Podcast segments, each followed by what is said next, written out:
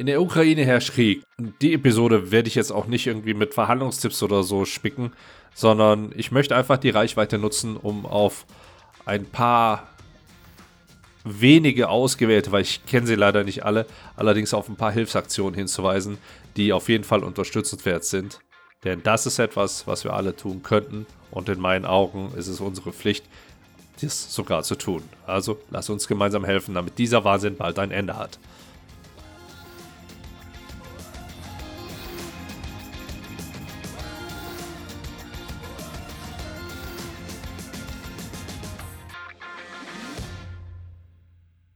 Hi und herzlich willkommen. Ich bin Andy Schrader, Host dieses Podcasts, der den Namen Besser verhandeln trägt.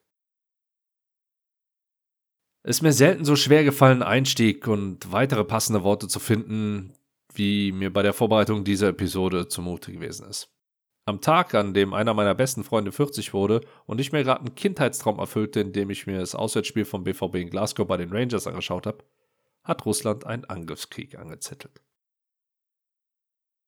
Kriege gehören leider zum globalen Daily Business dazu. Doch anders als beispielsweise bei den kriegerischen Auseinandersetzungen im Mittleren Osten, den Kriegen gegen den Terror, dem ganzen Mist, der zum Beispiel im Kongo, in Nigeria und leider in weiteren afrikanischen Ländern abläuft, oder wie die Drogenkriege in Mittel- und Südamerika, ist dieser Krieg gefühlt näher, greifbarer.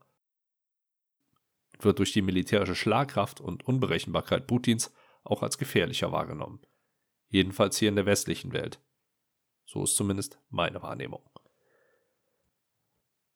Ja, ich gestehe mir ein, dass auch mich das, was da in der Ukraine abläuft, mehr beschäftigt als die anderen Kriege auf der Welt.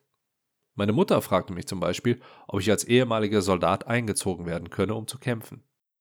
Ich stellte mir selbst Fragen wie, wie interessant ist der NATO-Flugplatz, der sich in unmittelbarer Nähe meiner Familie befindet, als Angriffsziel? Wie schaffe ich es meiner Tochter zu vermitteln, dass nicht pauschal alle Menschen mit Russlandbezug böse sind? Gleichzeitig kamen mir Gedanken auf, wie es wohl den Familien und Freunden der Handvoll Ukrainern aus meinem Bekanntenkreis geht, aber auch wie es wohl den fünf, sechs Kontakten, die damals mein Abschiedsspiel auf dem Fußballplatz vor und den dazugehörigen Farewell im Anschluss in der russischen Botschaft in Paris organisiert haben, gerade geht und ob diese direkt in diese Handlung involviert sind. Schlussendlich ist allerdings die wichtigste Frage, wie kann ich helfen? Nun, Verhandlungen helfen, Konflikte zu lösen. Allerdings bedarf es für die Verhandlungen, die notwendig sind, um diesen grausamen Krieg zu stoppen, deutlich mehr als ein paar hilfreiche Tipps wie die, die ich hier in meinem Podcast preisgebe.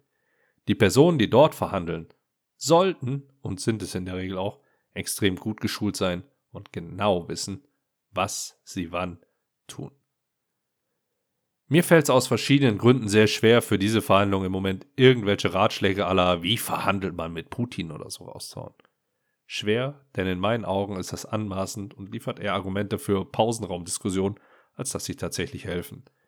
Aus diesem Grund habe ich auch schon drei Interviewanfragen dazu abgelehnt und ich werde auch weitere Anfragen dahingehend ablehnen. Solltest du also journalistisch motiviert sein und mich zu diesem Thema befragen wollen? Nein, danke.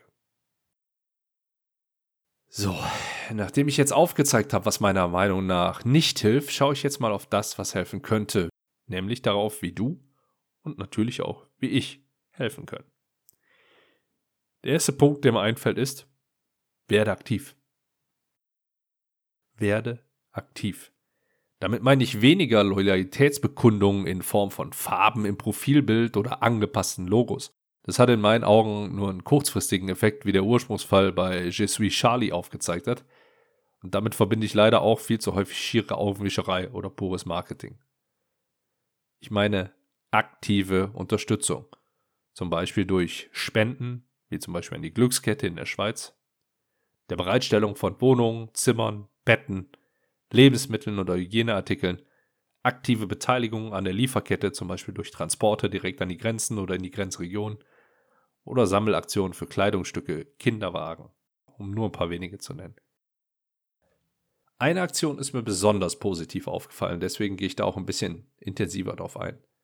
Job Aid for Ukrainian Refugees.